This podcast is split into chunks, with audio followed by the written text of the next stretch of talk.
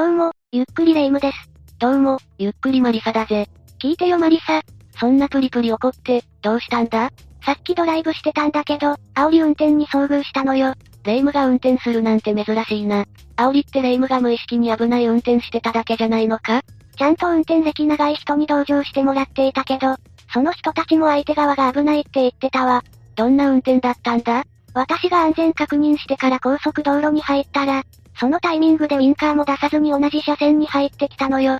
しかも、速度を落としてきたから事故するかと思ったわ。それは立ちが悪いぜ。ウィンカー出さない車線変更も良くないし、さらに速度を落とすなんて超危険行為じゃないか。本当よね。視線を戻したらすぐ前に車がいたから私が悪かったのかと不安になったわ。同情してくれた人のおかげで相手が悪いって分かったけどね。とりあえず、レイムが事故に遭わずに生きていてよかったぜ。そうね。危なかったからすぐにその車から離れたわ。最近は煽り運転の問題も増えてきてるもんな。運転する人には気をつけてほしいんだぜ。煽り運転で死亡事故も起きたりもしていたわよねああ、そうだな。煽り運転が社会問題となった事件は有名だよな。記憶にうっすらとある気はするけど、詳しくはわからないから教えてほしいわ。それじゃあ今回は、透明煽り運転事故を紹介するぜ。それでは、ゆっくりしていってね。まずは事件概要について説明していくぜ。透明煽り運転事故とは2017年6月5日に、神奈川県足柄上郡大井町の東名高速道路下り線で発生した事故だ。車には、萩山義久さんとその一家が乗っていたぜ。家族で乗っていたのね。煽り運転をしたのは誰だったの？同じ道を走っていた石橋和穂という男だぜ。石橋は萩山さんの運転する車に対して、必要な煽り運転をしたんだ。それだけじゃなく、萩山さんの車を追い越し車線上に無理やり停車させたんだぜ。そんなことしたら危ないじゃない。その通りで、後続のトラックが停車していた萩山さん一家の車に、追突してしまったんだ。結果として、萩山義久さんとゆかさん夫婦が死亡する大事故に発展してしまったんだぜ。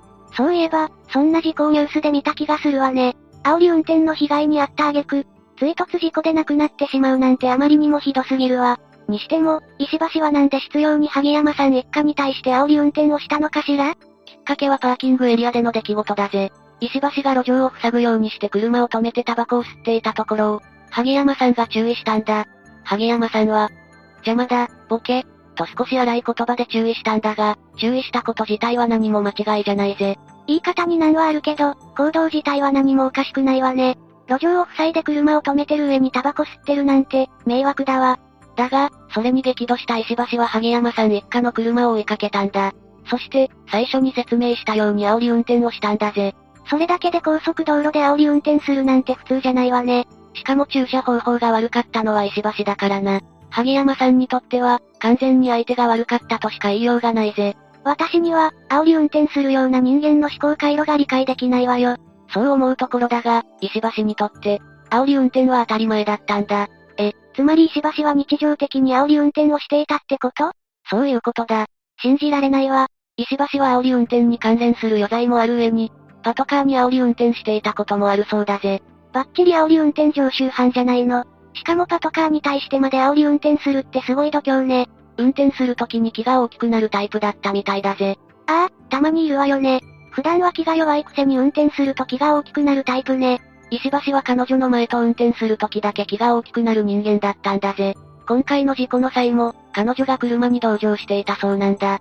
完全にやらかす条件が揃っていたのね。ってことは石橋は普段は気が小さいタイプだったってことかしら？そうだったみたいだな。地元ではいじめの対象になっていたほどだぜ。そのストレスとか反動もあったってことなのかしら？いろんな意味で、石橋がどんな人間なのかが気になってきたわ。じゃあ次は、石橋がどういった人間だったのかを説明するぜ。石橋は福岡県倉手郡という場所の生まれで、男3人兄弟の次男だったぜ。事故当時は26歳で、福岡県中間市に住んでいたんだ。事故当日は、彼女と横浜へデートしに行った帰りだったぜ。せっかく楽しくデートしてたのに、石橋自ら最悪のデートにしちゃったわけね。元からそういう性格だったのかしら？さっきも言ったが、石橋は気が小さく、おとなしい子だったそうだ。小学校の頃の自己紹介スペースには、好きな授業ありません。憧れの人いません。将来の夢ありません。と書いていて、無気力さを感じるような少年だったんだ。小学生でその回答は結構珍しい気もするわね。小学生くらいなら、いくらでも書きようがあるもんな。石橋は中学高校でもぐれたりせず、おとなしく学校に通っていたぜ。普通にただただおとなしい少年って印象だわ。だが高校2年生の時に、石橋の人生が一変してしまう出来事が起きたんだ。その出来事とは、両親の離婚だぜ。多感な時期に両親が離婚したのね。兄弟はみんな母親が引き取ったのかしら？いや、長男と三男は会社経営をする父親に引き取られ、石橋だけは母親に引き取られたんだ。どういう理由があったのかしら？それは不明だが、石橋の生活はこれを機に一変したんだ。母親は離婚当時無職だったため、石橋は学校を中退して生活費を稼ぐことになったんだぜ。そうでもしないと生きていけなかったってことかしら？そうだろうな。ちなみに事故当時も石橋は母親と暮らしていたんだ。生活を支えていた息子がこんな事故を起こして捕まるなんて、母親も驚いたんじゃないかしら？驚いたかどうかはわからないぜ。ただ、石橋が逮捕された後、母親は一緒に暮らしていたアパートから逃げるように出て行ったそうだ。息子が煽り運転で人を死なせたんだし、近所の評判が怖かったのかしら？おそらくはそうだろうな。でも、ますます石橋が煽り運転の常習犯なのが信じられなくなるわね。ここからが本題なんだが、石橋は口数が少なく、自分の意見を主張しないタイプだったせいか、地元仲間からいじめにあっていたんだ。いじめ？どんな内容だったの？マジックペンで顔中に落書きされたり、バリカンで髪を剃られて変な髪型にされたり、いろいろだな。その内容は2018年12月14日発売のフライデーにも取り上げられていたぜ。ちょっとシャレにならない内容だわ。その経験が、運転の時に気が大きくなる二面性に繋がったのかしら？ある精神科医が、今回の事故における石橋の心理状況について話していたんだが、いじめられた経験のある人は、自分よりも弱そうな他者に対して、高圧的な態度をとってしまうことがあるそうだ。被害者意識と虚勢が相まって、攻撃的な態度をとってしまうんだぜ。攻撃は最大の防御なんて言葉もあるけど、人間関係でやったらおしまいよね。石橋の起こしたことは許されないけど、いじめが原因となると何とも言えなくなるわ。石橋が一番悪いことに変わりはないが、いじめをしていた連中も、反省してほしいところだな。そのいじめがなければ事故が起きなかったかもしれないんだし、本当にそう思うわ。次は事件詳細について話していくぜ。事件は2017年6月5日に起きたんだ。その被害に遭った萩山さん一家は東京ディズニーランドへ行ったり、お台場に行ったりと、家族旅行を楽しんでいたんだ。萩山さん一家も石橋と彼女も、楽しい旅行を終えて帰るところだったのね。そして静岡の自宅に帰る途中に寄った中井パーキングエリアで、萩山さんは石橋と接触してしまうんだ。石橋が、邪魔になる場所に車を止めてタバコを吸っていて、父親の萩山さんが、邪魔だ、ボケ、って注意したのよね。そうだ。それで激高した石橋は、文句を言うために、萩山さん一家の乗った車を追いかけたんだぜ。文句を言うためだけに高速道路で追いかけるって発想がヤバすぎるわ。そして、東名高速の下り線で石橋は萩山さんの車の前に割り込んだんだ。そこからは煽り運転のオンパレードで、急激な減速をしたり、進路妨害をしたりしたんだぜ。700メートルの間に、これらの妨害行為を4回繰り返したんだ。高速道路での700メートルで4回も妨害って、かなりのスピードで妨害してるってことじゃない。危険極まりないわ。危険な煽り運転を1分ほど繰り返した後、石橋は萩山さん一家の車を追い越し車線上で停車させたぜ。それを見た石橋は車を降り、萩山さんの車のドアを開けさせて、喧嘩ば一丁のか、と父親の吉久さんの胸ぐらを掴んだ。追いかけて煽り運転して、停車させた後も怒りが収まってないわね。吉久さんは謝罪したが、それでも石橋の怒りは収まらなかったぜ。高速道路に投げ入れるぞ。殺されたいか、などと怒鳴りつけ、挙句の果てに暴行を加えたんだ。どういう神経しているのかしらね。石橋の車に乗ってた彼女は何も言わなかったの？萩山さんの車を追いかけている時に、くだらん。何回同じことするの、と口を出したそうだぜ。だが、石橋は聞く耳を持たなかったんだ。彼女の言葉でも止まらないなんて、相当に頭が沸騰していたのね。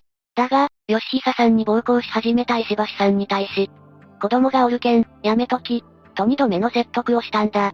ようやく石橋は冷静になり、車に戻ろうとしたんだ。その話からして、彼女は割とまともだったのね。でもよくそんなに日常的に煽り運転するような石橋と付き合ってられたわよね。その彼女だが、石橋に関して、私にはとても優しい人でした、と発言しているぜ。石橋も、普段は問題なかったんだろうな。彼女には甘かったのかしら。でも、石橋が引っ込んだならよかったわね。そうでもないぜ。石橋が怒りを収め、問題が解決しようとしていたタイミングで、悲劇が起きたんだ。走ってきた大型トレーラーが萩山さん一家の車に追突し、玉突きで石橋の車に衝突したんだ。この事故で、萩山さん夫婦は全身を強打して死亡したんだ。萩山さんの子供もいたのよね？大丈夫だったの？二人の娘さんたちは軽傷だったぜ。それから、石橋と彼女も重傷を負ったんだ。石橋以外の人たち全員がかわいそうになるわね。たった一言の注意がこんな大事故につながるなんて、恐ろしい話だわ。まったくだな。石橋のマナーの悪さを注意した萩山さんが亡くなる結果になってしまったのが、とにかく腹立たしいぜ。それで、事故の後の石橋はどうしたの？まさかだけど、逃げたわけじゃないわよね。逃げはしなかったが、事実を話もしなかったぜ。石橋は警察の聴取に対して、萩山さん一家の車に、煽られたりパッシングされたため停車した、と嘘の供述をしたんだ。自分は煽られた被害者って話したのよね。ああ、だが警察も甘くないぜ。事故現場付近を走っていた車両260台を割り出して、目撃情報やドライブレコーダーの映像を集めていたんだ。さらに、萩山さんの娘二人からも事情を聞いていたんだぜ。結果として、石橋の嘘が証明されたんだ。その大嘘がまかり通らなくてよかったわ。まったくだな。結果的に警察は、石橋が萩山さん夫婦の車を強引に高速道路の追い越し車線上に、停車させて事故を誘発した、と断定したんだ。そして2017年10月10日に石橋を自動車運転過失致死容疑で逮捕し、2017年10月12日に横浜地方検察庁に送検したんだ。自動車運転過失致死容疑？危険運転致死傷罪容疑じゃなかったの？警察も最初は危険運転致死傷容疑を視野に入れていたぜ。だが、事故時に石橋の車は停車していたんだ。危険運転致死傷罪は運転する行為が対象になる罪だから難しかったそうなんだ。危険運転致死傷罪は懲役刑のみ。自動車運転過失致死傷罪は懲役禁錮罰金刑もあるから、前者の方が重いぜ。事故が起きた時に運転していなかったからだろうけど、納得いかないわね。だが、横浜地検は石橋の悪質な行為を考慮して危険運転致死傷罪を適用したんだ。これにより、石橋は新たな罪状で2017年10月31日に起訴されたぜ。最終的にはちゃんと危険運転致死傷罪を適用したのね。よかったわ。そういえば、追突してきたトラックの運転手はどうなったの？実質事故を起こしたのはトラックになるわけだし、こっちも自動車運転過失致死傷罪の対象になるんじゃないの？追突したトラックの運転手は2017年10月12日に、自動車運転過失致死傷容疑で書類送検されたぜ。だが、横浜地検は2017年12月28日には不起訴処分としているんだ。不起訴理由については明らかにされていないぜ。なんとも言えないところだわ。トラックの運転手は、車間距離を十分にとっていなかった。走り慣れた道で慢心していた。事故のことは忘れられないし、二人を死なせたことを強く後悔している。両親を失った遺族二人には大変申し訳ない、と調書で述べているぜ。遺族からしたら何とも言えない気持ちでしょうね。私が言うのもなんだけど、石橋に反省してほしいわ。そんな石橋だが、なんとこの後に余罪が出てくるんだ。前半で話した通り、石橋は日常的に煽り運転をしていたんだ。どれくらいの頻度なのかしら？交際相手によると、2017年4月から8月の4ヶ月間で10回以上だ。4ヶ月で10回も。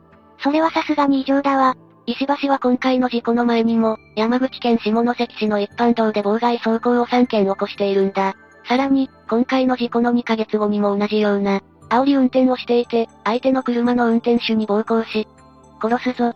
俺は人を殴るために生きている、などと叫んでいたそうだ。事故前の3件については追起訴、事故後の事件については不起訴処分になっているぜ。叩けば埃が出る、なんてレベルの話じゃないわね。しかも、死亡事故を誘発した後に同じことするなんてどうかしてるわ。石橋には、もう永遠に運転しないでほしいわね。それだけじゃないぜ。さっきもちらっと話したが、パトカーにも煽り運転をしていたんだ。別の車を追尾中だったパトカーに対して、警察のくせに速度を守っていない、と追いかけて急接近したりする危険運転をしていたんだぜ。別の車を追尾してただけのパトカーに煽り運転って、もう何がしたいのか全くわからないわ。さて、気になる裁判の行方について話していくぜ。石橋の裁判は、2018年12月3日に初公判が開かれたんだ。12月10日には論告休刑公判が開かれ、検察側は石橋に対して懲役23年を求刑、弁護側は無罪を主張した上で、執行猶予付きの判決を求めたんだ。間接的とはいえ人を殺したようなものなのに、軽い気がするわね。12月14日の判決公判では、被害者の車両を停車させた行為に関しては危険運転致死傷罪が成立する、と認定し、石橋には懲役18年の判決が言い渡されたんだ。なんか引っかかるけど、危険運転致死傷罪として認められたのね。結局停止させた後の状態については危険運転致死傷罪には当たらないとされていたがな。その後弁護人が控訴し、控訴審が2019年11月6日に行われたが、即日決審し、12月6日の控訴審判決公判では審理を横浜地裁に差し戻す判決を言い渡したんだ。どういうことなの？横浜地裁が検察側と弁護側を交えた事前の話し合いで、危険運転致死傷罪は成立しないと話していたんだ。だが、審理中にその見解を翻したのが問題になったんだ。だから、最初から危険運転致死傷罪の成立可能性があるという前提で、やり直すことになった、という話だな。なんとなくわかったわ。2022年1月27日に差し戻し審が始まり、検察は懲役18年を求刑。弁護側は変わらず無罪を主張したぜ。だが石橋には、求刑通りの懲役18年の実刑判決が言い渡されたんだ。石橋は判決を不服として控訴しているぜ。結局、差し戻し審をしても判決は変わらず懲役18年だったのね。かなり時間もかかったみたいだし、遺族も大変だったと思うわ。そうだな。石橋が控訴してからはまだ控訴審は行われてないから、裁判は続いてる状態だし、早く結果が出るといいよな。本当よね。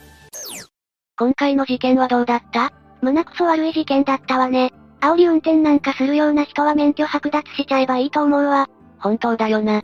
安全運転ができない人間に運転する資格なんてないんだぜ。何より両親を失った子供たちを考えると心苦しいわ。そうだな。被害者や遺族を増やさないためにも、もっと煽り運転や危険運転への罰則を厳しくしてほしいものだぜ。